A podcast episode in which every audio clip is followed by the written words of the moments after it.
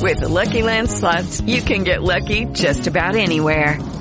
This is your captain speaking. Uh, we've got clear runway and the weather's fine, but we're just going to circle up here a while and uh, get lucky. No, no, nothing like that. It's just these cash prizes add up quick. So I suggest you sit back, keep your tray table upright, and start getting lucky. Play for free at LuckyLandSlots.com. Are you feeling lucky? No purchase necessary. Void where prohibited by law. 18 plus terms and conditions apply. See website for details. Lucas, o terceiro evangelho.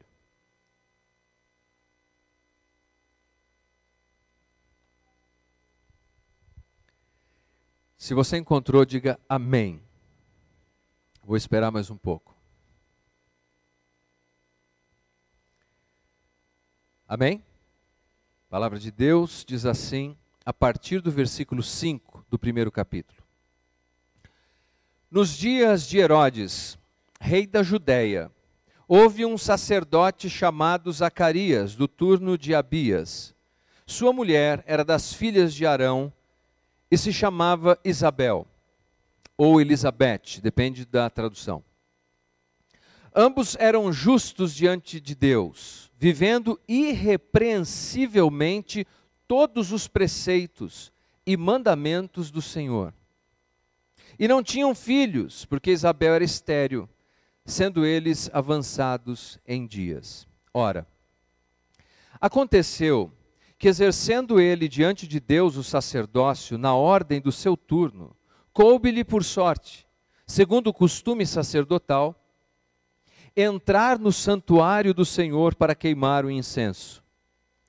E durante esse tempo, toda a multidão do povo permanecia da parte de fora orando. E eis que lhe apareceu um anjo do Senhor em pé, à direita do altar do incenso.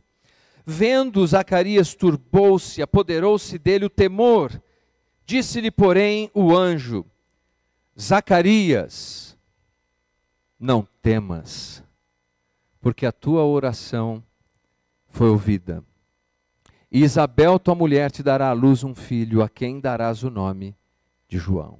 400 anos depois, e agora Deus envia um mensageiro, e as primeiras palavras desse mensageiro, quais são?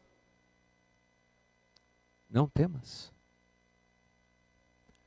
Não temas. Não tenha medo. Todos nós lutamos com temores, com medo. Medo da economia, medo de um diagnóstico médico, medo da velhice, medo da juventude, medo da estrutura social, medo de mudanças, todos lidamos com medo em algum grau. Até mesmo os sacerdotes levitas do Antigo Testamento, eles tinham medo. E o anjo diz: Não temas, não tenha medo. Essa expressão aparece tantas vezes na Bíblia que um escritor chamado Lloyd Oldville disse o seguinte: Existem 336 citações de não temas na Bíblia. E ele diz assim: uma para cada dia do ano, incluindo o ano bissexto. O problema é que depende de como é que você vai contar isso. Se você for lá no texto tentar encontrar essas referências, você talvez não encontre exatamente 336, porque 366, porque depende de como é que você vai analisar. O que nós sabemos é que existem centenas e centenas e centenas, talvez umas 500 referências de nos convidando a temer a Deus. Porque quando nós tememos a Deus, nós não tememos mais nada, e não tememos mais ninguém, e não tememos mais coisa alguma quando nós tememos a Deus. Me permita, por favor, um exemplo imperfeito. Meu pai, ele gostava de pescar com os meus tios. Eles tinham uns costumes meio estranhos. Eu brinco, eu acho que eles eram meio nazistas, não sei. Porque eles tinham umas práticas estranhas. E eles não pegavam nada, eles ficavam jogando conversa fora, bebiam à noite, aquelas coisas. E eu tinha medo de escuro como todo bom menino. Dizem que a gente nasce com medo de altura, com medo de escuro. Eu tinha medo de escuro. E meu pai estava de um lado desse lago e os meus tios do outro. Eu estava junto com meu tio. Meu pai esqueceu alguma coisa lá do outro lado do lago. E o meu tio disse: Leandro, você vai levar o negócio para o seu pai lá do outro lado do lago. Era longe, era escuro, tinha mato. Eu falei: tio, eu não vou. Ah, mas eu não vou mesmo. Uh -uh. Não. Ele falou: por que você não vai? Eu falei, porque eu tenho medo de escuro, tio. Falei, Como tem medo de escuro, menino? Eu falei: eu tenho, tio. Tem uma loira do banheiro que os meninos estão falando na escola. E eu não sei, tio, se essa loira aparecer ali, como é que vai ser? Mas o meu tio, não era fácil. Ele disse assim: se você não for por terra encontrar seu pai, eu vou jogar você no lago e você vai encontrar o seu pai a nado. Bom, eu tinha um dilema agora. Porque eu tinha medo do escuro e da loira do banheiro. Mas eu tinha mais medo do meu tio. Então, bravamente, eu enfrentei a escuridão. E eu me lembro que enquanto eu corria em volta do lago, meu tio gritava: Loira do banheiro, pega ele! Pega ele, loira do banheiro! Ninguém olhe para a Júlia, ela não é loira a propósito.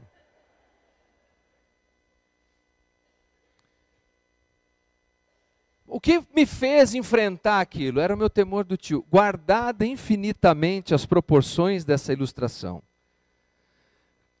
Quando nós tememos a Deus, quando nós confiamos em Deus, quando nós acreditamos em Deus, reverenciamos a Deus e somente a Deus, nós não precisamos temer mais nada nem ninguém na vida. Não temas. O anjo diz: Não temas para Maria mais tarde. No Evangelho de Mateus, ele diz para José. O que vocês acham que ele diz para José? Não temas. Exatamente, não temas. E você que está aqui nessa noite,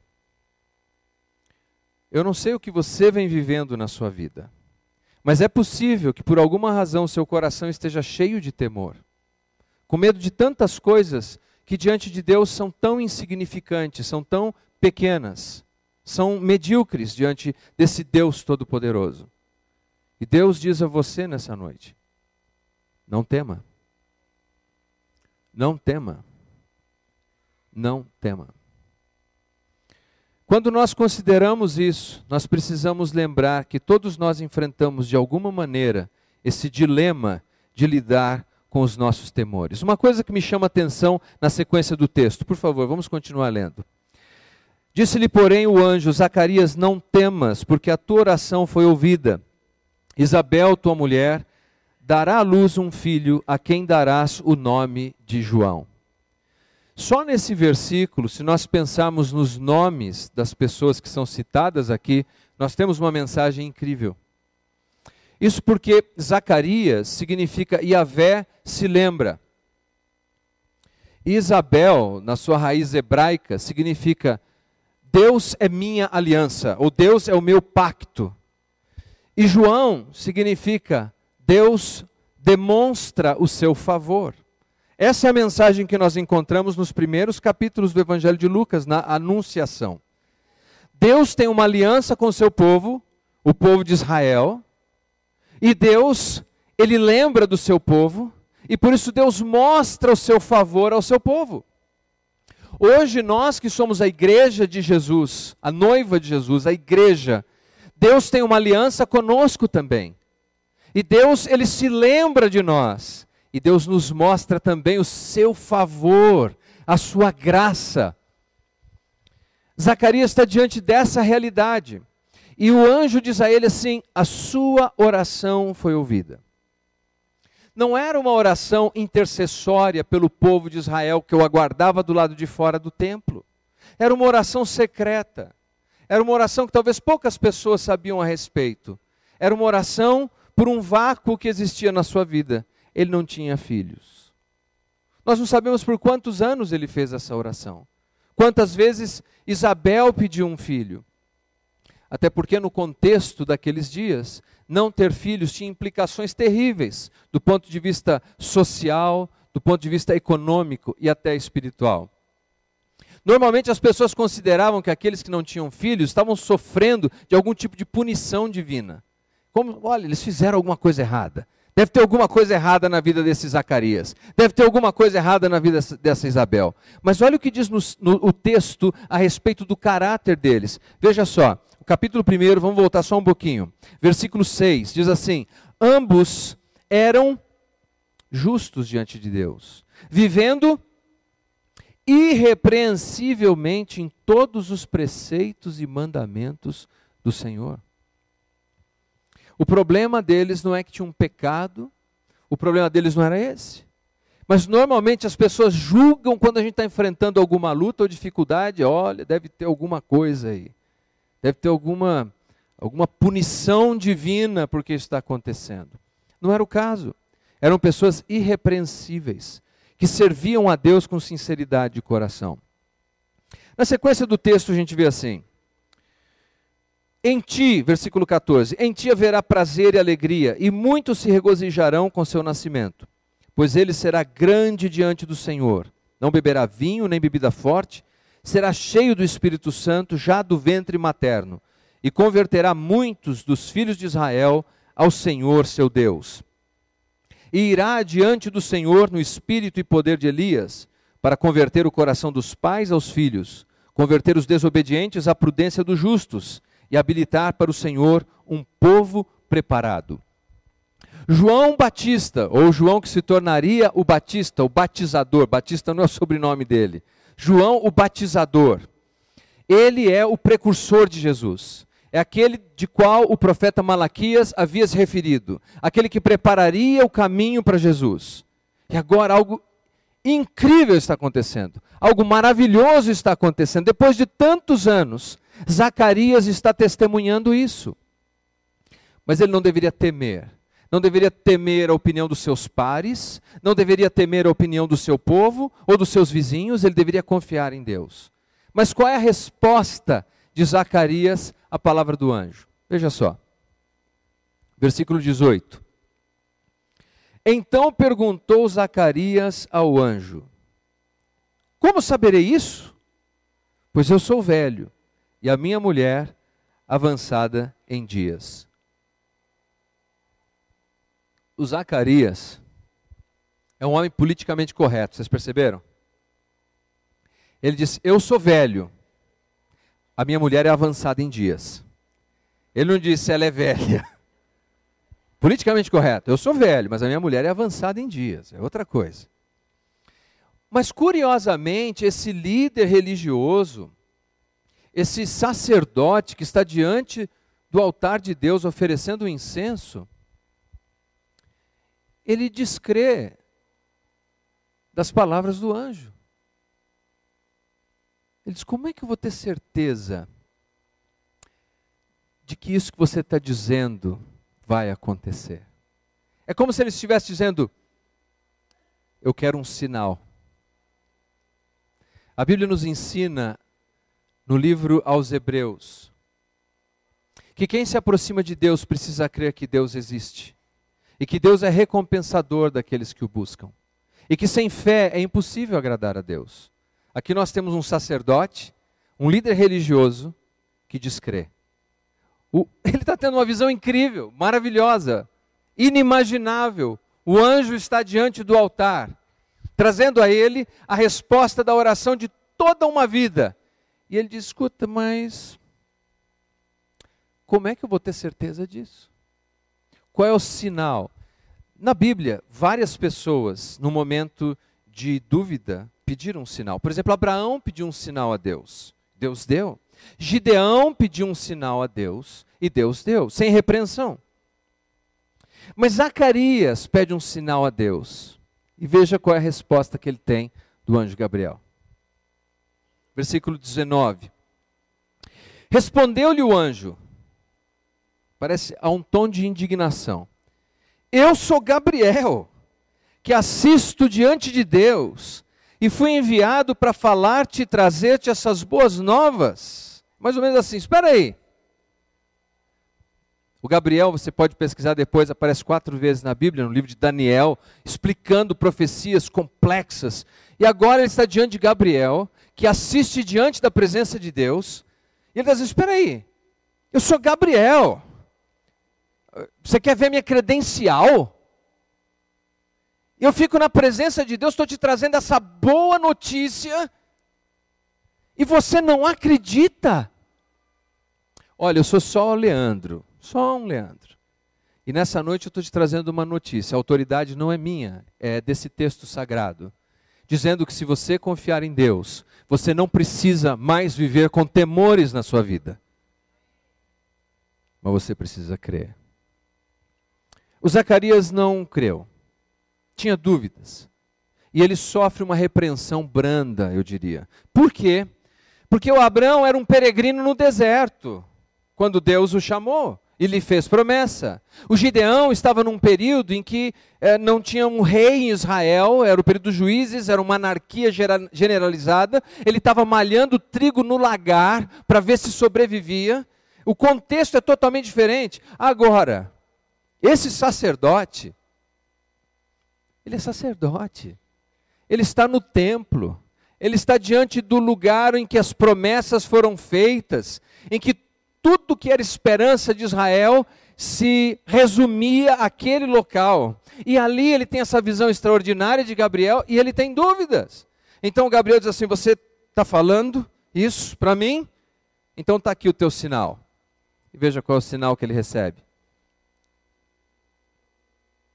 Versículo 20: Todavia, ficarás mudo e não poderás falar, até o dia em que estas coisas venham a realizar-se, porquanto não acreditaste nas minhas palavras, as quais, a seu tempo, se cumprirão. O povo estava esperando a Zacarias e admirava-se de que tanto se demorasse no santuário. Mas saindo ele, não lhes podia falar. Então entenderam que tiveram uma visão no santuário e expressava por acenos e permanecia mudo. Eu tenho a impressão que se fosse hoje era como se o anjo dissesse: Olha, vamos fazer o seguinte, Zacarias, boca fechada não entra mosquito, então a partir de agora você não fala mais. Isso aqui é sinal, então a partir de agora você vai falar por meio de sinais. Porque Zacarias, você não deve mais temer se você teme a Deus.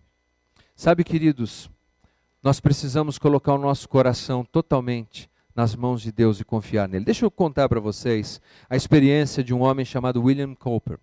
Uma história muito interessante. Ele, aos cinco anos de idade, perdeu a mãe. E aos dez, foi levado pelo pai para um internato. E ficou muitos anos nesse internato. Lá ele sofreu toda a sorte de abusos que vocês podem imaginar. Ele tinha um sonho, se tornar um advogado e depois um magistrado. Conseguiu se tornar um advogado. Mas quando chegou a época dele prestar o exame para se tornar um magistrado, o medo do fracasso foi tão intenso na vida dele que ele acabou perdendo literalmente o juízo. Caiu numa depressão tão profunda que ele começou a considerar uma única saída: o suicídio. Eu fiz algumas anotações de como é que ele tentou o suicídio. Olha só. Ele tentou pular no rio Tamisa, mas foi impedido. Ele ingeriu veneno, porém foi encontrado a tempo por alguém que o socorreu. Atirou-se sobre uma faca, mas a lâmina da faca quebrou com o peso do corpo. Ele tentou se enforcar, mas um vizinho o encontrou e cortou a corda antes que ele morresse. Ele tomou um coquetel de medicamentos, mas foi salvo pela empregada. Deus estava preservando esse homem, preservando esse homem. Em cada crise que ele tinha, ele se aproximava mais de Cristo. Até que ele escreveu esse hino. Deus move-se de forma misteriosa na realização dos seus milagres. Ele planta os seus passos no mar e vem cavalgando na tempestade. Vós, santos temerosos, tomai novo alento. As nuvens que tanto vos atemorizam são abundantes em misericórdia e irromperão em bênçãos sobre as vossas cabeças. Não temas. Em toda luta, em toda a angústia que Zacarias e sua mulher enfrentaram ao longo de uma vida, nada daquilo, meus queridos, tinha fugido da providência e da soberania divina. E a sua vida também não fugiu da providência de Deus. A sua vida também não fugiu dos propósitos divinos. E Deus quer ouvir você dizer nessa noite, pela fé, sem temor: Sim, eu estou aqui, Senhor. Eu estou aqui, Senhor. Estou pronto, estou pronta para te servir. Depois dessa, uh, desse anúncio, nós temos um segundo anúncio, e nos poucos minutos que ainda me restam, eu gostaria de considerar com vocês brevemente um segundo anúncio importante, que começa no versículo 26. Vamos dar um salto para o versículo 26 do primeiro capítulo. Se o nascimento de João Batista era um milagre extremamente importante, o nascimento do nosso Salvador Jesus é um milagre ainda maior e mais importante. Diz assim a palavra de Deus no versículo 26. No sexto mês foi o anjo Gabriel enviado da parte de Deus para uma cidade da Galiléia chamada Nazaré. Uma parte, vamos dar uma, uma considerada aqui primeiro. O anjo Gabriel, ele primeiro visita um lugar glamuroso e pomposo, que é o templo. Ele fala com uma pessoa importante, que é um sacerdote. E agora, seis meses depois, Deus envia o Gabriel para um lugar chamado Nazaré. Eu não sei como é que as coisas funcionam no céu, mas deve ser interessante imaginar isso. Gabriel, uma nova missão para você, Gabriel. Ah, ótimo. Onde é que eu vou dessa vez, senhor? Vou em algum templo, algum palácio? Não, não, não. Você vai para um lugar chamado Nazaré. Nazaré. Nessa, nesse lugar eu vou falar com alguém muito importante, alguém de destaque. Você vai falar com uma adolescente, uma menina temente e virgem. Você vai entregar uma mensagem para ela, e a mais importante de todas as mensagens. E lá se vai Gabriel. Versículo 27 a uma virgem desposada com certo homem da casa de Davi, cujo nome era José.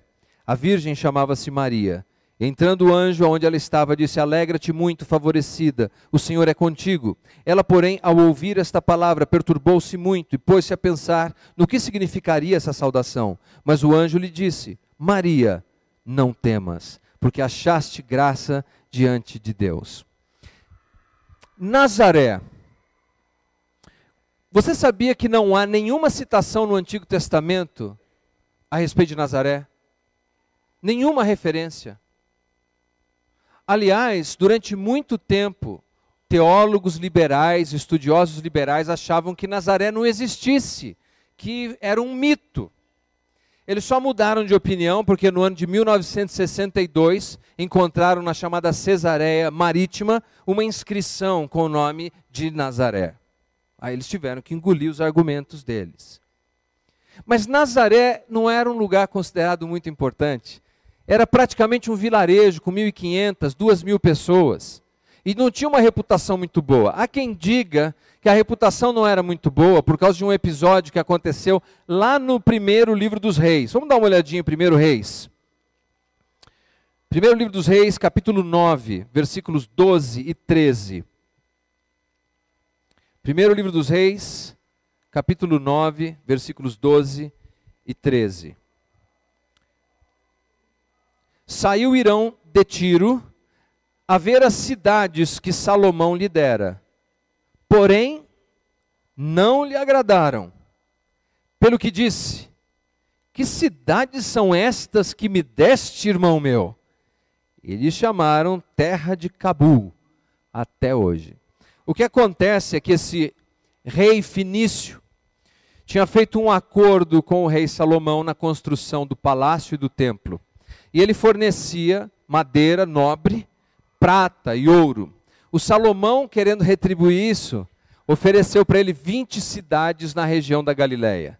Quando ele foi ver, veio de Tiro, mais ou menos no norte de Israel, desceu para ver onde era aquilo, ele olhou aquelas cidades e ele não gostou. E aí o texto diz que ele fala: Meu irmão, que cidade é essa que você está me dando? E chamou aquelas cidades de Cabul. O equivalente dessa cidade, se fosse traduzir, significa é, um lugar desprezível que não serve para nada. Então criou uma pecha na região da Galileia de que era Cabul. Quando alguém der para você alguma coisa que você não gostar, que você acha que não serve para nada, ele fala, então, Cabul. Cabul, serve para nada. Era essa a percepção. Então, quando falava de alguém que vinha daquela região da Galileia, vinha dessa região que não servia para nada, sem valor algum. Além disso, nós sabemos que o reino do norte de Israel era constantemente invadido por estrangeiros e criavam influências estrangeiras ali, do ponto de vista religioso, do ponto de vista cultural. Então olhavam para eles sempre com uma certa desconfiança. Daí no Novo Testamento, no Evangelho de João, veja como é que eles respondiam a quem vinha daquela região, de Nazaré, da Galiléia. João, capítulo 1, versículo 46.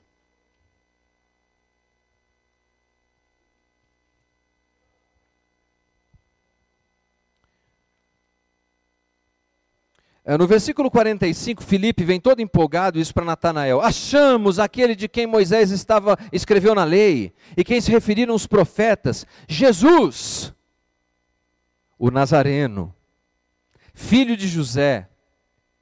Perguntou-lhe Natanael: De Nazaré pode sair alguma coisa boa? Cabu de Nazaré, e mais tarde, quando Nicodemos, capítulo 7, ele vai defender o ministério de Jesus diante dos fariseus. Capítulo 7, versículo 52. Versículo 51, o Nicodemos faz a sua defesa a respeito de Jesus. E, aliás, no 51. No 52, a resposta dos fariseus. Responderam eles: Dar-se-á acaso de que também és tu da Galileia? Examina e verás que da Galileia não se levanta profeta. Duas coisas eles estavam errados. Eles condenavam o povo, dizendo que o povo era ignorante, mas eles eram ignorantes. Primeiro, Jesus nasceu em Belém. E segundo, Jonas era profeta e era da Galileia. O anjo é enviado à cidade da Galileia. O anjo é enviado para falar a uma adolescente. Uma cidade pequena uma moça pequena. Mas pequeno para Deus, meus queridos, não significa insignificante. Pequeno não é insignificante. E nós precisamos lembrar disso. Deus vai até Nazaré, fala com essa moça, com essa virgem, essa moça que tem o caráter para dizer: aqui está a serva do Senhor, cumpra-se em mim conforme a tua palavra. E o Salvador, o Filho de Deus, é gerado no seu ventre. E Nazaré entra para o mapa da história. E Jesus passa, o Salvador da humanidade, passa a ser conhecido como Jesus de Nazaré. Porque para Deus, não importa se algo é pequeno, se alguém diz sim para ser usado por Deus. Deus o usará de modo extraordinário. Você pode olhar para a sua vida e se achar pequeno. Você pode achar que algum serviço, alguma obra que você possa realizar na causa de Deus seja pequena. E de fato pode ser pequena. Mas jamais será insignificante. Você pode achar que a sua contribuição financeira é pequena, ela não é insignificante, ela pode ser pequena, jamais insignificante. Seu dom e talento pode ser pequeno, jamais insignificante. Deus deseja nessa noite que você não tenha medo, você creia e que você diga sim. Sabe, a anunciação do nascimento de João Batista e do nascimento de Jesus é um convite divino a cada um de nós que aqui nos encontramos para dizermos sim para Deus. Para dizermos, Deus, nós cremos em Ti, nós queremos viver para Ti, nós queremos Te servir. Não importa se é algo grande que nós vamos fazer, ou se é algo pequeno. Nós queremos te servir. Eu gostaria de fazer um teste nos últimos minutos aqui para a gente concluir. E para a gente pensar se não é assim. Eu queria que você pensasse nos últimos cinco vencedores do prêmio Nobel. Quem foram os cinco últimos vencedores? Uhum. Exatamente. Foi o que eu imaginei. O pessoal que gosta de música. Os cinco últimos vencedores do Grammy. Uhum. É, pensei nisso. Vamos pegar um que seja mais interessante é, para as mulheres. Miss Brasil. Miss Universo. Miss Universo. Quais foram as dez últimas Miss Universo? São as mulheres mais lindas do universo. Vamos lá, gente. É. Vamos tentar outro então. Tá bom, esse daqui é o mais fácil. Quem foi o ator e a atriz que ganhou o Oscar? Quem foi o ator e a atriz que ganhou o Oscar no ano de 1982? Sabe o que acontece? O que acontece é que aquilo que estava no noticiário de ontem já foi esquecido hoje. E os prêmios que as pessoas receberam estão escondidos na poeira do tempo. Os títulos, diplomas, reconhecimentos públicos e distintivos são sepultados com os seus donos. Deus não precisa de grandes coisas. Deus precisa de gente disposta a crer destemidamente para servi-lo. E dizer, Deus, eu estou disposto a fazer. Seja a coisa menor que alguém possa considerar. Porque menor nas suas mãos, pode ser pequeno, mas não é insignificante. Vamos pensar o outro lado desse teste. Quem foi um professor que te ajudou na escola? Um professor que você ainda lembra o nome? Uma professora que você ainda se recorda? Quem foi um amigo, uma amiga que te ajudou no seu momento de dificuldade? Quem foi? Ah, você não lembra do Nobel da Paz, mas você se lembra dessa pessoa. Quem foi a pessoa que te ensinou algo importante na vida, que você tem entesourado até hoje. Qual é o nome? Você ainda se lembra? Pense em alguém hoje, uma pessoa que faz com que você se sinta especial. Tem alguém? Veja, meus queridos, nós não precisamos de coisas imensas e grandes. Nós precisamos de um Deus grande. E em fé, sem temor, ousadamente, temos disposição de servi-lo. Há uma diferença entre a pergunta de Zacarias e a pergunta de Maria. Zacarias teve dúvida e disse assim: Como saberei isso? Como é que eu vou ter certeza disso que você está dizendo? O versículo 34 do capítulo 1 diz assim: Então disse Maria ao anjo: como será isto? Diferente. O primeiro disse: Olha, eu não tenho certeza se isso pode acontecer. A segunda dizia: Eu tenho certeza que isso vai acontecer, eu só não sei como. Eu só não sei como. E o anjo diz: O poder do Altíssimo te envolverá, e o ente santo que há de nascer de ti. E explica o inexplicável. O sacerdote religioso tinha dúvidas. A Virgem simples de Nazaré acreditava. Você acredita? Você acredita? Se você acredita, você deve sair daqui hoje vivendo uma vida diferente, de dedicação a Deus. E o anjo dá uma resposta maravilhosa.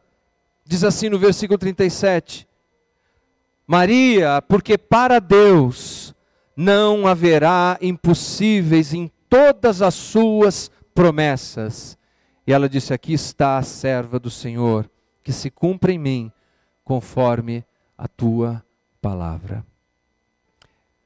Nessa anunciação do nascimento de Jesus, todo o ministério de Jesus é moldado a partir disso. Maria era uma mulher simples, mas conhecia a palavra de Deus. Quando ela canta o seu conhecido Magnificat, ela cita o pacto abraâmico, o pacto davídico, passagens do Antigo Testamento.